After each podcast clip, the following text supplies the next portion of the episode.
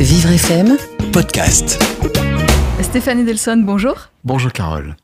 Euh, Stéphane, vous êtes dynamique, d'humeur joyeuse, on va le voir tout au long de cette émission. Vous avez beaucoup de projets euh, et vous avez beaucoup de casquettes. Vous êtes photographe, journaliste, artiste, on verra ça également. Et pourtant, il y a cinq ans, vous avez vécu un très grave accident de moto qui a bouleversé votre vie. Est-ce qu'on peut en parler euh, en quelques mots? Qu'est-ce qui s'est passé il y a cinq ans? Ça a surtout commencé par, par, la vie de ma moto qui, qui, qui s'en est pas remise. Hein. Je veux dire, elle est partie directement euh, à la casse. Vous avez euh, rencontré un poteau? Ouais, j'ai croisé un poteau un, un, soir comme ça en rentrant, euh, en rentrant chez moi et j'ai croisé le poteau. qui n'était pas éclairé. Voilà, il pleuvait énormément. Le poteau était un poteau normalement éclairé et euh, avec une sorte de rétro, euh, on va dire pas rétro-pédalage, mais une sorte de rétro-lumière à l'intérieur qui fait qu'on le voit de loin. Et surtout, j'ai vu le poteau, mais je n'ai pas vu l'assise sur lequel il était. Et l'assise était comme un gâteau de, de communion, de mariée, avec des, des, marches. Donc, il était plus large que le poteau. Il fallait la deviner, l'assise, vu qu'elle n'était pas éclairée. Et euh, bah, je l'ai mal deviné. Et ma roue euh, s'est cognée dedans. Et moi, j'ai cogné le poteau. Voilà. Et vous avez eu euh, un, énorme choc. Alors, vous étiez avec votre fils, votre fils était à l'arrière, Simon, et, vous avez eu, vous avez eu la peur de, de votre vie, mais, mais, pour votre fils tout d'abord Ouais, ouais, c'est une sorte de coming out que je vous fais, hein, parce que normalement je le dis pas, mais oui, oui, euh, mon fils Simon était derrière moi, euh, et, et, voilà. Donc, dès que j'ai compris que j'ai eu un accident, qu'il s'était passé quelque chose, j'étais inquiet pour lui. Et qu'est-ce qui s'est passé dans, dans votre tête à ce moment-là? Ah bah le pire, quoi. Le pire, je me suis dit, je vais pas pouvoir rentrer. Moi, c'est non, on, on se demande même pas euh, ce qu'on va faire. On se dit, euh, on se dit que c'est pas possible, mais ça dure euh, une fraction de seconde. C'est-à-dire que il y a le choc. C'est-à-dire que le film de Claude Sautet, Les choses de la vie, je sais pas comment il a vu sa vie défiler, parce que moi, j'ai, même pas vu le poteau m'arriver dessus. tout à coup, vous cognez quelque chose, vous savez qu'il s'est passé quelque chose, vous êtes sous le choc, et vous dites où est le môme? Et donc, au moment où vous dites où est le môme, vous, vous l'appelez, quoi. Et j'ai entendu euh, une voix d'ado me faire Ouais. Voilà, donc euh, je savais que Ouais était en vie. Donc euh, tout était après, tout était, tout allait mieux quoi. Moi, tout ne pouvait aller que bien. Et pourtant, vous étiez, euh, vous étiez polytraumatisé, vous, vous l'avez su après, euh, vous étiez quasiment euh, inconscient, vous étiez conscient, mais vous ne pouviez guère bouger. Qu'est-ce qui s'est passé à ce moment-là? Ah bah j'étais, oui, j'étais euh, quasiment, euh, j'étais à terre, euh, je sais même pas dans quelle position, je sentais que j'étais allongé, euh, qu'il pleuvait, euh, mais ce, que, ce, qui, ce qui était important, c'est de savoir que, que, le môme est en vie, et je vais demander, je, je vais surtout demander ce qu'il avait. Hein, c'était le, le, le, le, principal souci pour moi, c'était de savoir ce qu'il avait. Donc quand il m'a dit, bah, j'ai rien, bon ben, j'étais presque déçu Comment ça, t'as rien? Tu vois, c'est comment ça, comment ça? Moi, je suis à terre, je sais pas encore ce que j'ai. À mon avis, j'ai pas juste euh, une entorse. Et toi, t'as rien? J'étais content qu'il ait rien, mais j'avais peur qu'il minimise le truc. Il m'a dit, bah non, j'ai rien. Je lui ai dit, mais, t'es tombé où? Il m'a dit, je suis pas tombé, je suis passé par-dessus toi.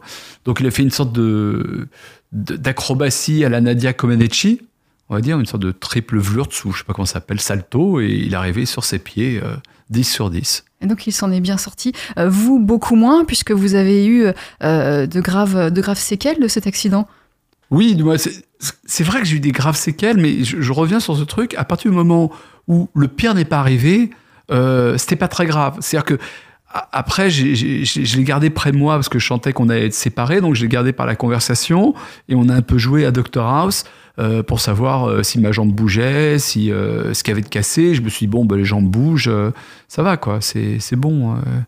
Non, mais c'est important. Quand vous avez un accident de moto, c'est le premier truc que vous demandez, à part si votre passager est mort, vous demandez quand même si vous allez pouvoir vous relever. Donc, je savais que je pourrais me relever. Et puis, comme il avait un, téléphone flambant neuf, je lui ai demandé de me faire une photo. Bon, j'ai vu que j'étais pas en bon état, mais en même temps, il n'y avait pas encore d'hématome, donc j'ai pas compris l'étendue des dégâts. Et quelle était l'étendue des dégâts? ben, C'était un peu comme dans un film de Tex Avery quand euh, le, chat court après la souris et, la souris tout à coup ferme la porte et, ensuite le chat est tout aplati, quoi. Il a le visage tout aplati. Ben, c'est un peu comme ça. J'avais le, visage euh, tout aplati, on va dire. Euh, au niveau du maxillofacial, c'était le bonheur. Mmh. Donc vous avez, vous avez été transporté à l'hôpital, vous avez subi euh, plusieurs opérations extrêmement lourdes euh, sur, sur votre visage. Oui, oui, pardon, euh, j'ai temps de réfléchir au nombre. Hein. Euh, donc, euh, si j'enlève la clavicule, parce qu'en fait, j'avais très très mal à la clavicule qui était cassée, donc c'était pour les pour les pompiers, c'était le bonheur parce que comme ça, je parlais pas de mon visage, je chantais pas la, la, la douleur dans le visage. Et je pense qu'il y a eu huit opérations sous anesthésie générale, voilà. Donc euh, des choses, euh, des opérations extrêmement lourdes, une reconstruction euh, difficile également. et vous avez aujourd'hui encore des, séquelles, une vision altérée, et puis et puis un problème, un problème de douleur, de douleur assez importante. Oui, normalement, je ne dis pas, parce que je suis, je un peu comme ça, mais je, je, je, louche légèrement et j'ai des douleurs faciales, plus une petite perte au niveau du, bras, mais bon, comme je veux pas qu'on me voit comme un Quasimodo et que je jouais de ma superbe, je le dis jamais. Mais ça se voit pas beaucoup finalement. vous êtes mignonne. ça se voit pas beaucoup. Et, quelles ont été les réactions de, vos proches? Euh, J'imagine qu'ils ont eu évidemment très peur pour vous. Est-ce que euh, face à, vos problèmes physiques, euh, il y a eu un changement de comportement de vos proches? Vous avez senti une différence? Euh, j'ai sorti du monde qui, est passé me voir à, l'hôpital. Je trouvais ça sympathique. Puis il y avait de monde, plus euh, on oublie euh, celui qu'on vient voir. Moi, c'est bien, comme ça les gens discutent entre eux. Si vous voulez, quand il n'y a qu'une personne qui vient vous voir, vous, leur faites des, des, coucous avec la main et vous, vous lui dites Eh oh, je suis là, je suis pas mort. C'est-à-dire que vous, vous voyez pas. Donc je pense que je ne peux pas parler pour les autres, mais quel que soit l'accident qu'on ait, parfois on, ne voit pas le on ne voit pas l'étendue euh, du, du, chantier à venir, quoi, de, de ce qu'il y a sur votre visage. Si c'est sur le visage, euh, on, a tendance à, à, faire le tri euh, de façon inconsciente, comme ça. Donc on se dit, bon, il n'y a pas grand-chose. Mais je le voyais dans le visage des, des, gens, ouais, ouais, je voyais dans le regard des gens que c'était pas, c'était costaud. Et lorsque vous avez compris, lorsque vous vous êtes vu dans un miroir, c'est comme ça que ça s'est passé. Qu'est-ce que vous avez ressenti? Vous avez eu peur? Vous avez été dégoûté enfin, je, ne sais pas. Non, même pas. Euh, j'ai un, un, ego qui surnage par-dessus ça et j'ai souri en me disant euh, oh, j'ai vraiment une, tête de. Euh, vous êtes vraiment. J'étais tout noir. J'étais tout noir. L'hématome était vraiment tout noir. Moi, j'avais une tête de raptou dans dans, dans Mickey, euh, dans la Mickey parade, euh, le, le Raptou avec ses, son, son, espèce de masque noir, euh, avec des gros yeux. et en plus, bon, après les hématomes sont tombés, donc c'est moins glamour, mais au début, c'était comme ça, quoi. Vous, vous passez, vous changez de couleur. et, donc, vous voyez pas finalement le, le traumatisme, vous voyez pas le, le visage boursouflé qui est en dessous, quoi. Mm. Je le vois sur les photos, parce que j'ai fait des, des photos de façon quotidienne tous les jours avec mon petit journal. Euh. Vous preniez votre propre photo? Bah, Je demandais à quelqu'un de me, prendre en photo avec le, journal du jour. Comme ça, je voyais évoluer, mais en même temps, comme j'étais opéré euh, assez souvent, euh, ça repartait dans l'autre sens, j'aurais du mal à les classer. et après les opérations, vous vous êtes reconnu Enfin, vous avez, vous avez, votre visage a changé ou, c'est le même, mais avec les douleurs, les douleurs en plus? C'est le même avec les douleurs. Et en fait, euh, je, pense que j'ai fait cette espèce de, tri de façon inconsciente de ne pas voir les, modifications euh, qu'il y avait sur mon visage. Et euh, moi, je n'ai pas remarqué que j'avais le nez qui était complètement parti à droite, mais bon, c'est c'est au bout d'un moment, quand, quand on m'a proposé de, de, le remettre droit, je dis bah pourquoi pas. En même temps, vous me faisiez autre chose. Donc voilà, au, début, c'était du, du, gros œuvre. Hein. c'était vraiment euh, comme quand vous reconstruisez une maison et vous cassez les murs et vous remontez les cloisons. Puis après, les, opérations sont de plus en plus euh, subtiles ou on va dire de plus en plus minutieuses. Alors, on avance dans le temps. Vous avez passé euh, trois ans dans les hôpitaux à être, à vous reconstruire physiquement. Vous avez passé beaucoup de temps donc avec avec les médecins. votre entourage, votre entourage a été compréhensif. Qu'est-ce qui s'est passé dans, dans, votre vie? Alors, vous, vous étiez. J'espère qu'ils ont été compréhensifs parce que je crois que je leur ai pas laissé de choix. C'est-à-dire que j'étais euh, j'étais en reconstruction et euh, je pense que euh, avec ce qu'on vous donne comme antidouleur, vous êtes d'assez bonne humeur ou assez jovial et tout à coup quand la douleur revient, vous êtes vous pourrissez votre entourage. Donc je pense que j'en suis assez reconnaissant de m'avoir supporté. je ne sais pas si j'ai été si cool que ça, mais moi moi pendant toute cette période, je me voyais comme extrêmement agréable. c'est l'essentiel. En tout cas, vous étiez heureux, vous vous sentiez bien malgré, euh, malgré la, douleur. Oui, oui, oui. Alors, euh, si, vous voulez, malgré la douleur, euh, en fait, c'est un tel chantier euh, d'aller euh, si souvent que ça euh, à l'hôpital, d'aller voir différents médecins, parce que j'en ai vu des, des floppés. Et d'un côté, il y avait ce qu'on appelle les maxillofaciaux ou maxillofaciales, c'est-à-dire ceux qui, qui, les vrais chirurgiens qui vous donnent des, des coups d'un côté de la cloison pour la remettre en place avec un marteau, on va dire. Et de l'autre côté, il y avait la bande des, des chirurgiens ophtalmos. Eux, ils ne toucheraient éventuellement qu'avec des lasers. Ils sont assez méticuleux, ils ont assez voilà. Euh, donc voilà, il y avait deux, types de, médecins euh, euh, qui se parlaient de temps en temps, pas beaucoup, mais qui se parlaient de temps en temps. Et pour moi, ça faisait beaucoup d'aller-retour entre, entre chacun. Est-ce que vous avez gardé des, séquelles psychologiques de cet accident assez traumatisant? Écoutez, je ne oh, oh, je peux pas dire comment j'étais avant. Avant, je pensais que je, pas de je pensais que je n'avais aucun problème psychologique, mais à un moment donné, euh, pour euh, les assurances et autres, il a fallu que j'aille voir un psy euh, qui m'a trouvé un, un, côté bipolaire un peu. Hein. Donc, je dis bon, ben pourquoi pas si, lui met le mot sur bipolaire, allons-y. et, et voilà. Donc j'ai commencé à le lire. J'ai dit c'est pas maniaco-dépressif. Il me dit ah non, ça n'existe plus. Je dis, ah, au moins, je suis soigné de ça. Mais voilà. vous avez, on vous a diagnostiqué un syndrome euh, bipolaire, euh, que vous n'avez jamais vraiment ressenti, ou vous ne vous sentiez pas bipolaire avant, auparavant. Vous n'aviez pas de, phase euh, d'excitation et, et, de phase de déprime après. Enfin, vous vous sentiez normal oui, je me sentais tout à fait normal. J'ai toujours eu des, phases d'excitation euh, qui ont fait le, bonheur de, mes professeurs euh, au lycée, au collège. Mais euh, non, pas plus que ça. J'avais pas mis de nom dessus.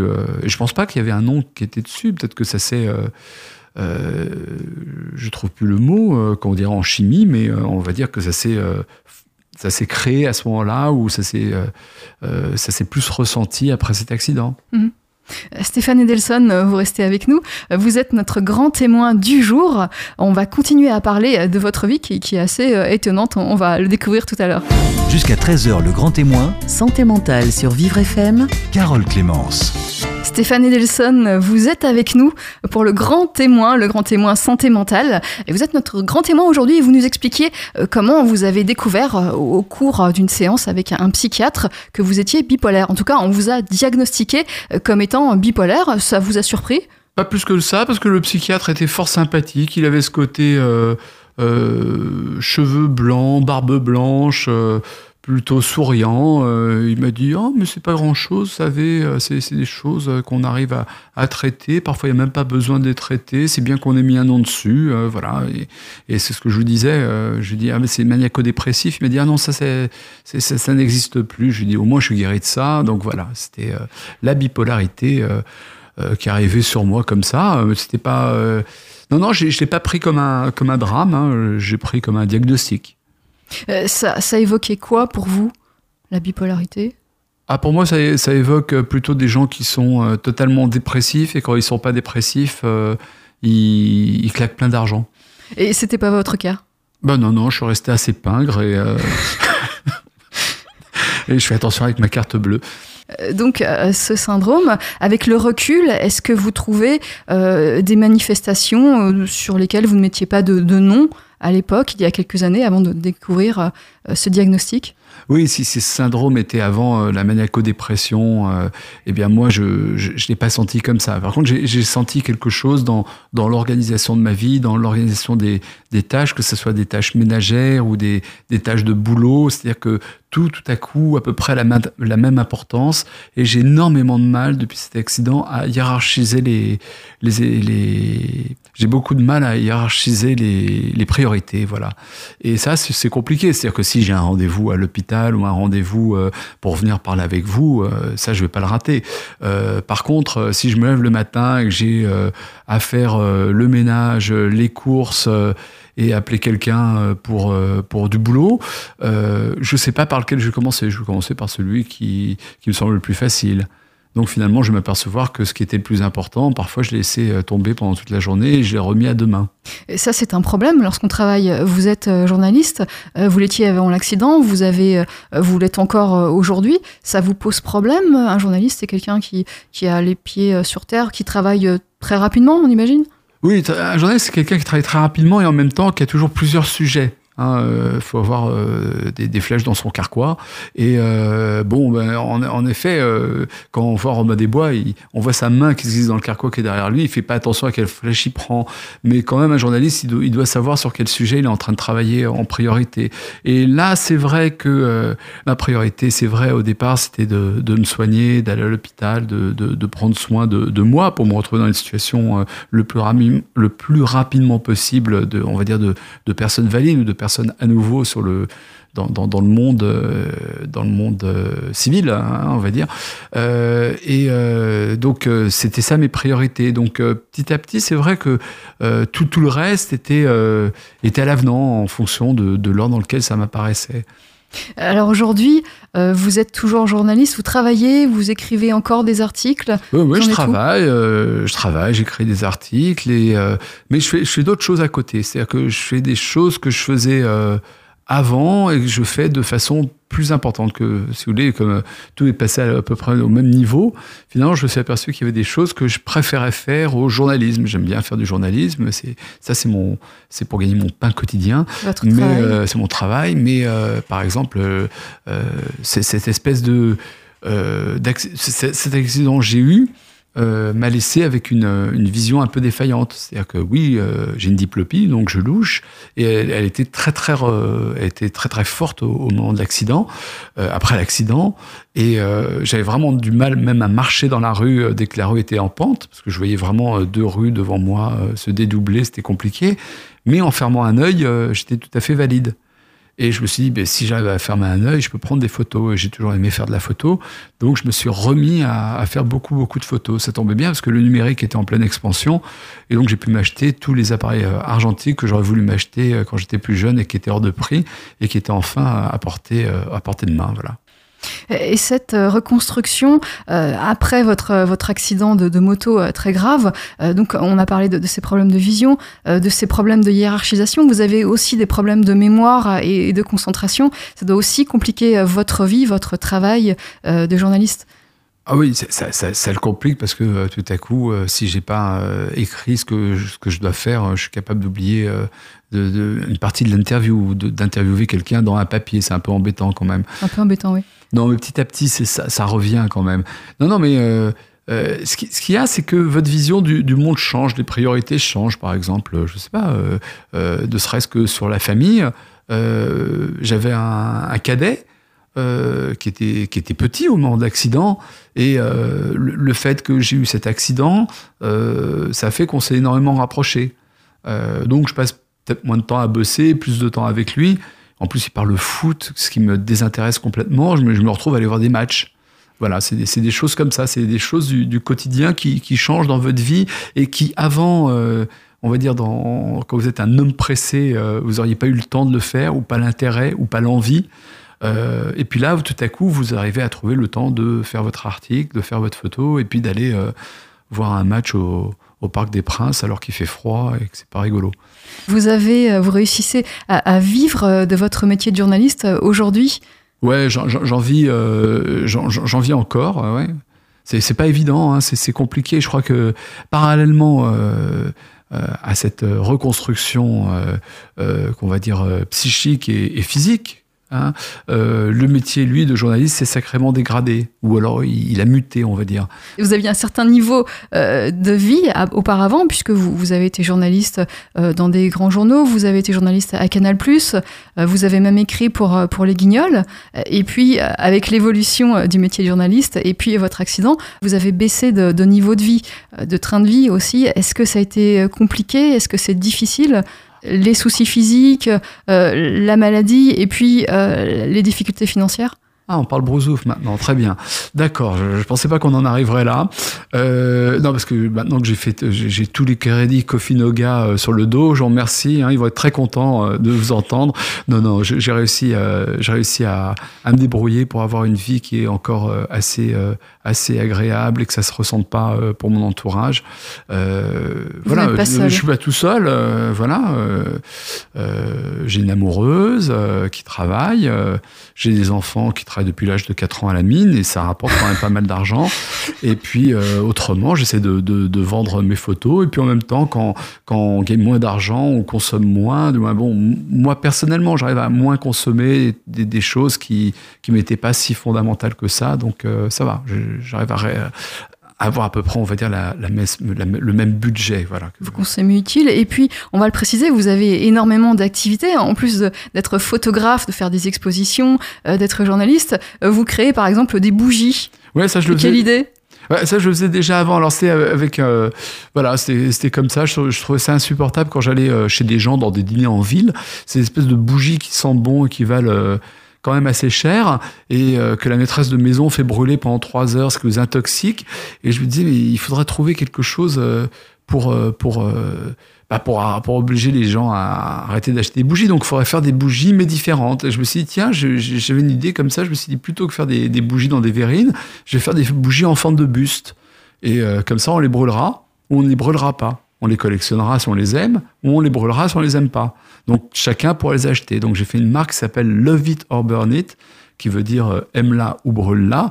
Et donc j'ai pris des personnages au début un peu controversés. Par exemple, euh, on avait commencé, donc je, je, parle de mon camarade Michel Gerben parce qu'il m'avait vraiment aidé. On avait fait des, euh, lui c'est un designer, on avait fait des moules chaussettes à partir de petits, de petits bustes de Lénine. On s'était brûlé les doigts, on avait mis de la cire partout. Puis au bout d'un moment, on, est passé avec une, une, vraie usine qui avait l'habitude de, de fabriquer de Alors ça a commencé de manière artisanale, mais euh, vous avez quand même vendu, euh, vous avez réussi à, gagner euh, votre vie avec ces bougies. Vous avez même vendu au printemps, le magasin Le Printemps?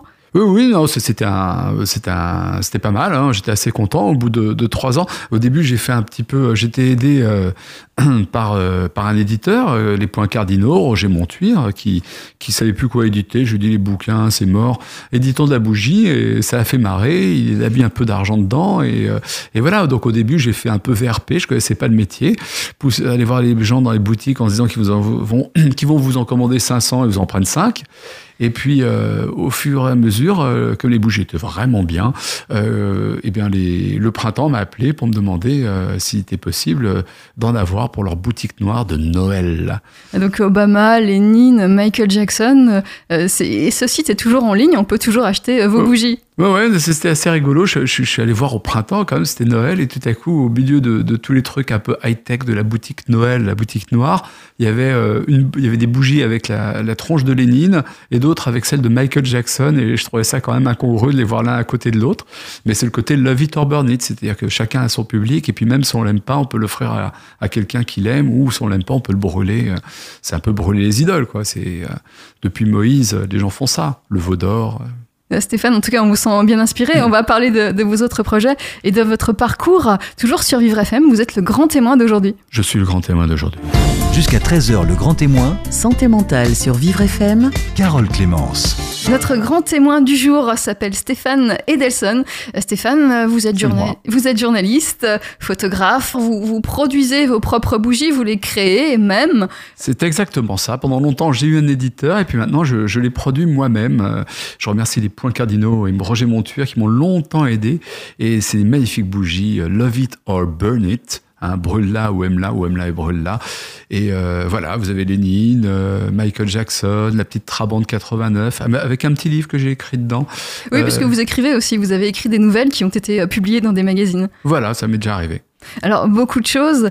vous avez ces expositions de photos qui, sont prévues à la troisième biennale avec, avec des amis euh, à Paris? Ouais, à Paris, dans, le, dans le Marais, ça c'est pour septembre-octobre. Et puis euh, récemment, euh, à la galerie Juge Jacquin, rue Mazarine, il y avait une exposition sur le flore. J'ai fait une photo d'une des personnalités connues du flore, donc elle a été exposée là-bas. Et voilà, de temps en temps, j'ai des photos qui traînent comme ça dans les galeries. Alors, vous êtes connu pour votre talent de, photographe. Vous avez aussi été euh, reconnu, euh, vous avez reçu un prix euh, pour votre travail de, journaliste il y a, il y a longtemps. Le, prix. Le prix Lagardère, c'est gentil de dire que c'était il y a longtemps, ça me rajeunit, je vous remercie.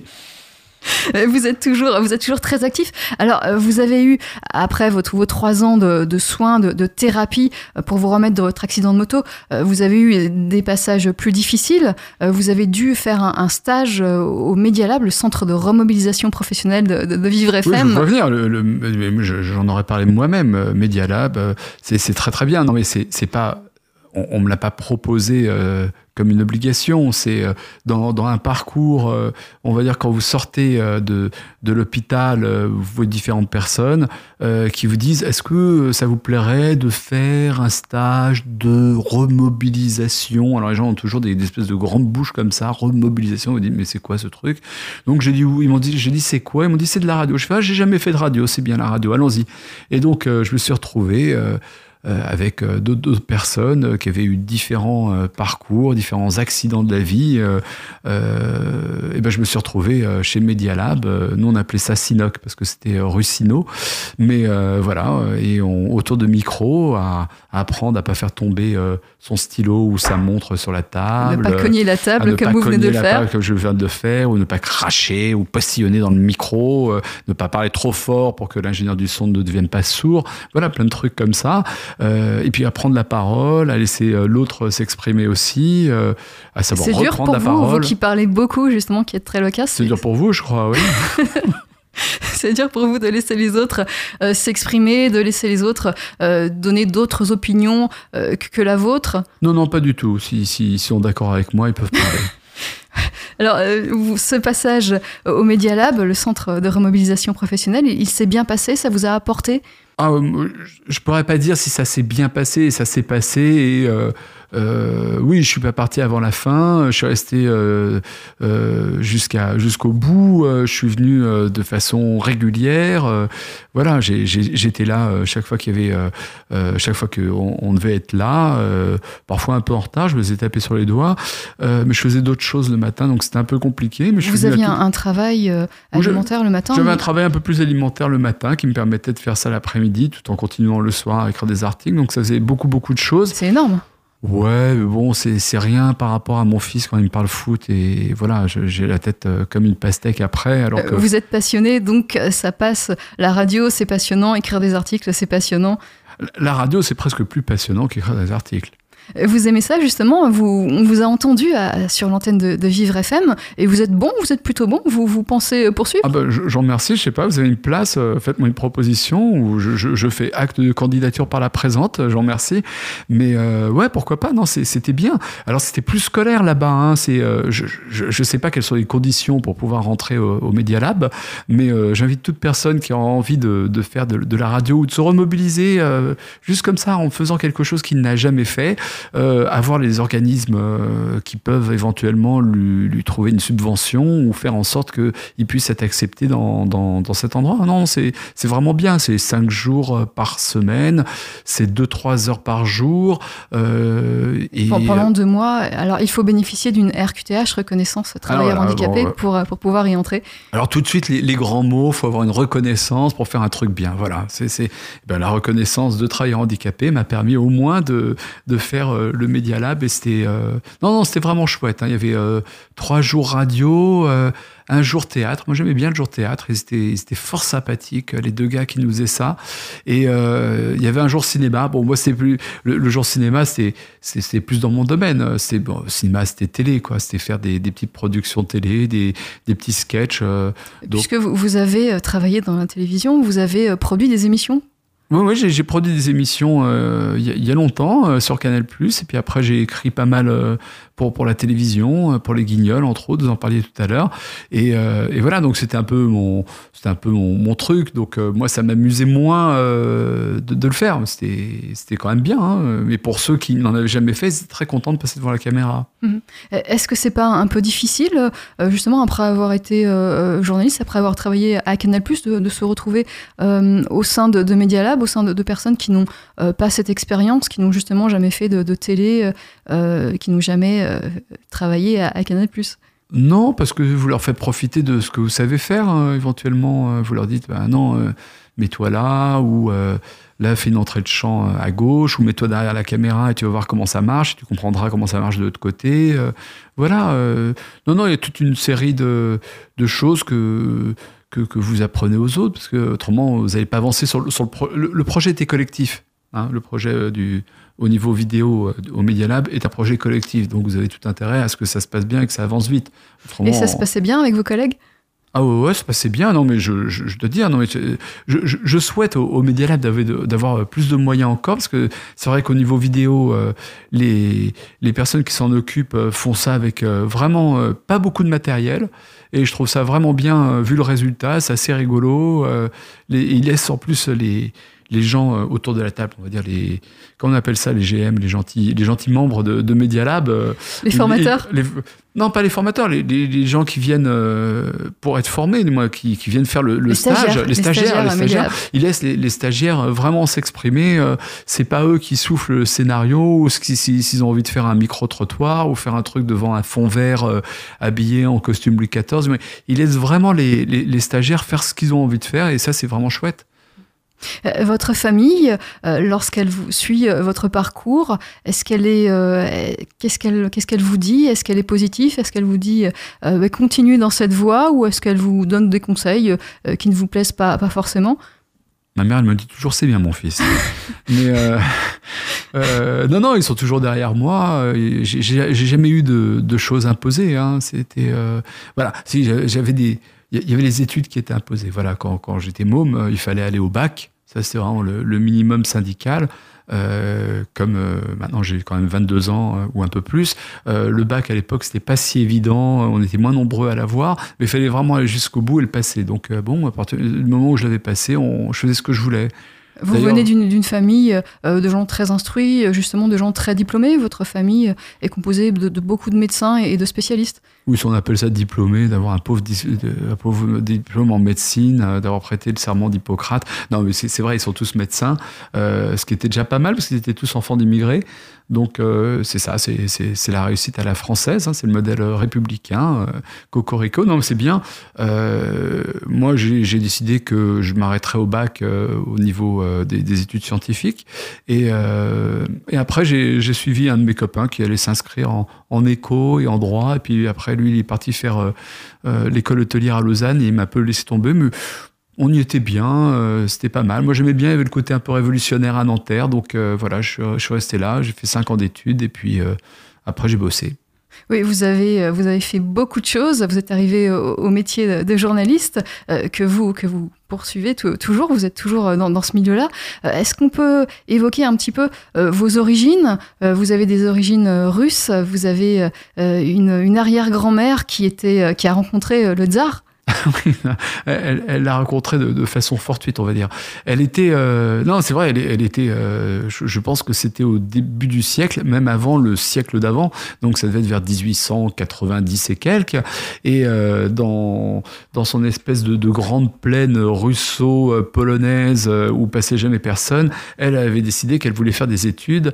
Et comme elle était, elle était juive, elle ne pouvait pas faire d'études parce qu'il y avait un numerus clausus que voilà, elle n'avait pas le droit de faire des études de médecine. Et le tsar venant à passer euh, dans, sa petite ville de Prujana, elle a décidé qu'elle allait lui jeter une supplique, ce qui se faisait énormément. On jetait une supplique comme ça sous, sous le roue du carrosse, et le tsar de temps en temps la ramassait. Voilà. Et euh, elle a eu la bonne idée pour qu'il la ramasse vraiment, la supplique, de se jeter sous les roues. Voilà. Donc comme il y a eu un attentat euh, dix ans avant contre un tsar qui était mort dans un attentat, euh, elle a été rouée de coups par la police qui ont cru un attentat. Et puis quand ils sont aperçus que c'était juste une, pauvre dingue qui, voulait se jeter avec sa supplique, le, tsar a demandé quelle était la supplique. Il l'a lu, il lui a dit je peux pas contrevenir aux propres règles que j'ai faites, donc vous aurez le droit, vous aurez une bourse pour aller étudier à à Genève. Voilà, donc elle a été se, faire pendre ailleurs euh, et elle a quitté euh, la Sainte-Russie pour aller à Genève où elle s'est retrouvée avec euh, tous les exilés qui complotaient contre le tsar. Avec Lénine, elle a rencontré Lénine, d'où votre passion pour Lénine, puisque vous faites des bustes de bougies de Lénine. je sais pas si ça vient de là, mais en même temps, c'est vrai, elle a, rencontré mon, personnage numéro un en bougie. Euh, bien que le numéro un, ce soit Michael Jackson qui se vend beaucoup mieux que Lénine. Mais là, avec euh, la révolution de 17, le centenaire, ça se vend assez bien aussi. Mmh. Vous avez eu un procès justement d'Universal et vous avez tenu bon, puisque vous utilisiez l'image de Michael Jackson. Universal était contre, bien sûr. Vous avez tenu bon. Ah oui, j'ai tenu bon. Hein. J'ai cru que vous alliez me dire que j'avais euh, eu un procès de, la part de, de, de, la famille de Lénine. Non, Mais euh, c'est vrai que j'ai eu euh, Universal qui, qui m'a attaqué en, en justice. Hein. Ils ont été assez. Et puis, oh, comme je l'avais dessiné moi-même, la bougie, il n'y avait, pas de, il y avait pas de droit dessus. J'avais utilisé l'image. Comme Michael Jackson est mort, il ne pouvait pas dire grand-chose. Et comme le droit français étant ce qu'il est, les juges m'ont donné raison par trois fois. voilà, ça a été jusqu'à la cassation. Et j'étais assez fiero que finalement, euh, eh ben, euh, Universal ne fasse pas sa propre loi. Moi, financièrement, ça, a été un peu raide. Hein. Oui, on imagine, ils sont très puissants et, vous, avez dû, euh, vous avez dû dépenser de l'argent. En tout cas, vous, vous n'avez rien perdu. Oui, eux, ils ont un fonds pour l'avocat. Moi, j'en avais pas. Et puis surtout, ils me demandaient beaucoup d'argent. Alors, du coup, moi, un peu crâneur, j'ai commencé à dire on va leur demander des milliards de dollars. voilà. Mais finalement, le, juge a été assez assez, assez, euh, smart. Il leur a dit, puisque vous demandez tant à Universal, eh bien, vous allez payer tant. Voilà, ils ont été condamnés à me verser euh, ce qu'ils m'avaient demandé. C'est très positif. En tout cas, c'était une bonne nouvelle.